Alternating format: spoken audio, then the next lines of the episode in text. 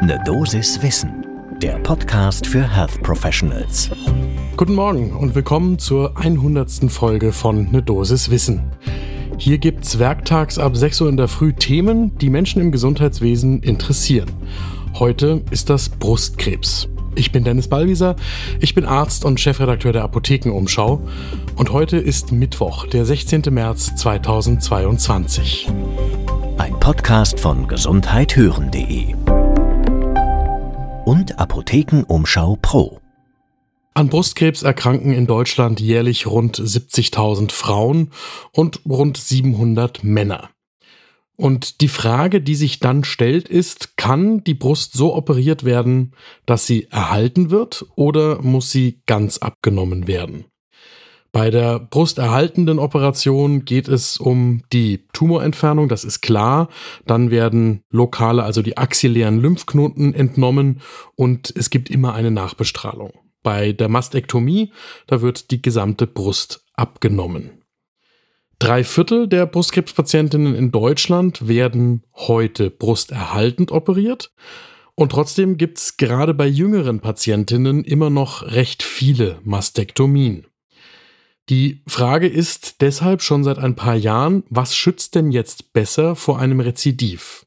Da gab es in den vergangenen Jahren immer wieder Studien, die Hinweise geliefert haben, dass die brusterhaltende Operation besser vor einem Rezidiv und auch vor dem Tod durch den Brustkrebs bzw. die Folgen des Brustkrebses schützt als die Mastektomie. Und jetzt gibt es eine neue Studie, frisch erschienen in Cancer Medicine, die das bestätigt. Das lohnt einen Blick zum ersten Kaffee des Tages. Die Studie kommt in Cancer Medicine von chinesischen Wissenschaftlerinnen und Wissenschaftlern von der Hospital of Nantong University. Das Ganze ist Open Access und wir verlinken das in den Show Notes. Die chinesischen Forscherinnen und Forscher haben aber Daten aus den Vereinigten Staaten von Amerika ausgewertet. Dort gibt es so Sammelkrebsregister, die nennen sich SEER Registries. Das hat in einzelnen Bundesstaaten angefangen. Mittlerweile sind eine ganze Zahl von Bundesstaaten dort mit registriert, die eben ihre Patientinnen und Patientendaten dort hinterlegen. Und anhand dieser SEER Registries haben jetzt die chinesischen Forscherinnen und Forscher die Daten von fast 100.000 US-Patientinnen mit Brustkrebs ausgewertet. Das Ganze ist eine retrospektive Kohortenstudie, die Daten von 2010 bis 2015 analysiert. In die Stichprobe eingeschlossen haben die Wissenschaftlerinnen und Wissenschaftler solche Patientinnen, die einen einseitigen Tumor mit einem Durchmesser von maximal 5 cm hatten. Dazu höchstens drei positive Lymphknoten und keinerlei Fernmetastasen. In der TNM-Klassifikation heißt das dann T1 bis 2, also maximal 5 cm, N0 bis 1, maximal drei positive Lymphknoten und M0 eben keine Fernmetastasen. So.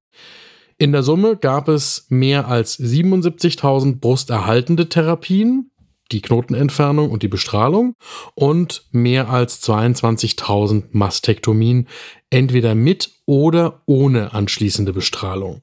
Grob also so, wie das jetzt auch in Deutschland die aktuellen Zahlen hergeben, rund drei Viertel Brust erhaltend und rund ein Viertel Brust entfernend.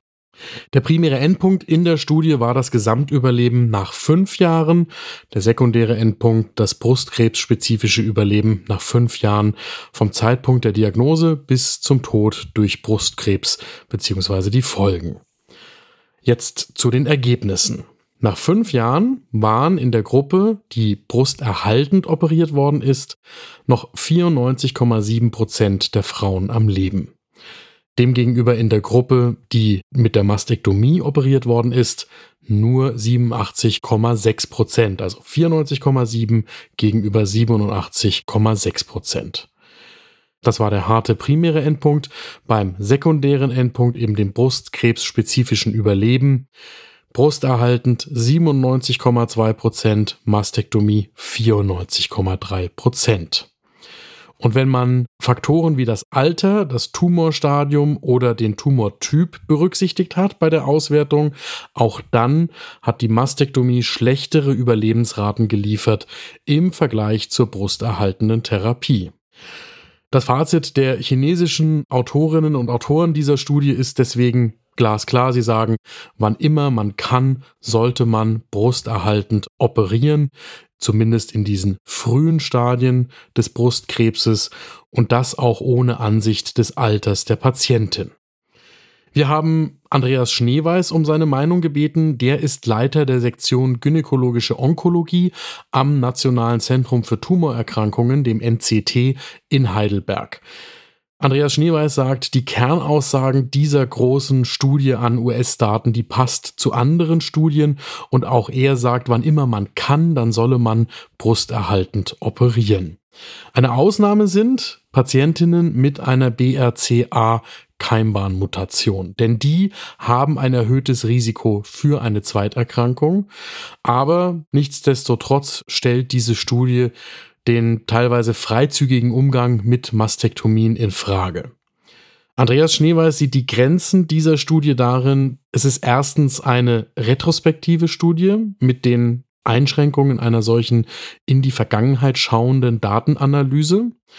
Dann ist der Follow-up für das Überleben mit fünf Jahren verhältnismäßig kurz, insbesondere wenn man an sehr junge Patientinnen im Erkrankungsalter denkt. Und das dritte ist, es wurden einige Patientinnen mit fehlenden Daten aus der Analyse ausgeschlossen. Das ist natürlich ein Bias und das muss man berücksichtigen. Nichtsdestotrotz fügt sich das Ergebnis dieser Studie in das Bild aus anderen Studien ein.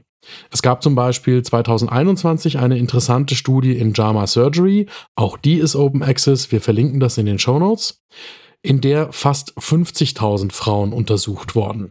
Das war eine prospektive Studie, die sich das schwedische National Breast Cancer Quality Register zunutze gemacht hat. Ich habe da ja ein Lieblingsthema, wenn es um große Studien an am besten ganzen Bevölkerungsgruppen geht. Da bin ich ein großer Fan der Möglichkeiten, die skandinavische Register bieten, aufgrund der Tatsache, dass dort erstmal sehr viele anonymisierte Gesundheitsdaten quasi der Gesamtbevölkerung erfasst werden und dann der wissenschaftlichen Auswertung auch zur Verfügung stehen. Das ist etwas, davon träumen wir hier in Deutschland. Und so eine Studie haben eben die Wissenschaftlerinnen und Wissenschaftler dort durchgeführt, die sie 2021 in JAMA Surgery veröffentlicht haben. Das Ergebnis damals, auch dort ein besseres Überleben bei der brusterhaltenden Therapie im Vergleich zur Mastektomie.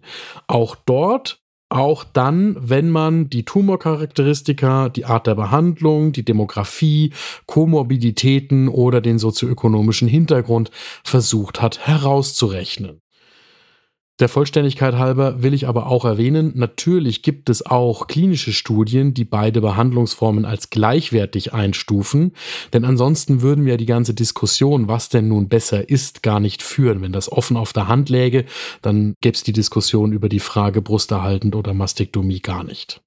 Mein Fazit aus der heutigen Folge ist, dass bei Patientinnen, egal welchen Alters, wenn sie in einem frühen Brustkrebsstadium erkrankt sind, das Ziel immer sein sollte, Brust erhalten zu operieren und dass sich die Waage deutlich zugunsten der brusterhaltenden Operation bewegt und zu Ungunsten der Mastektomie.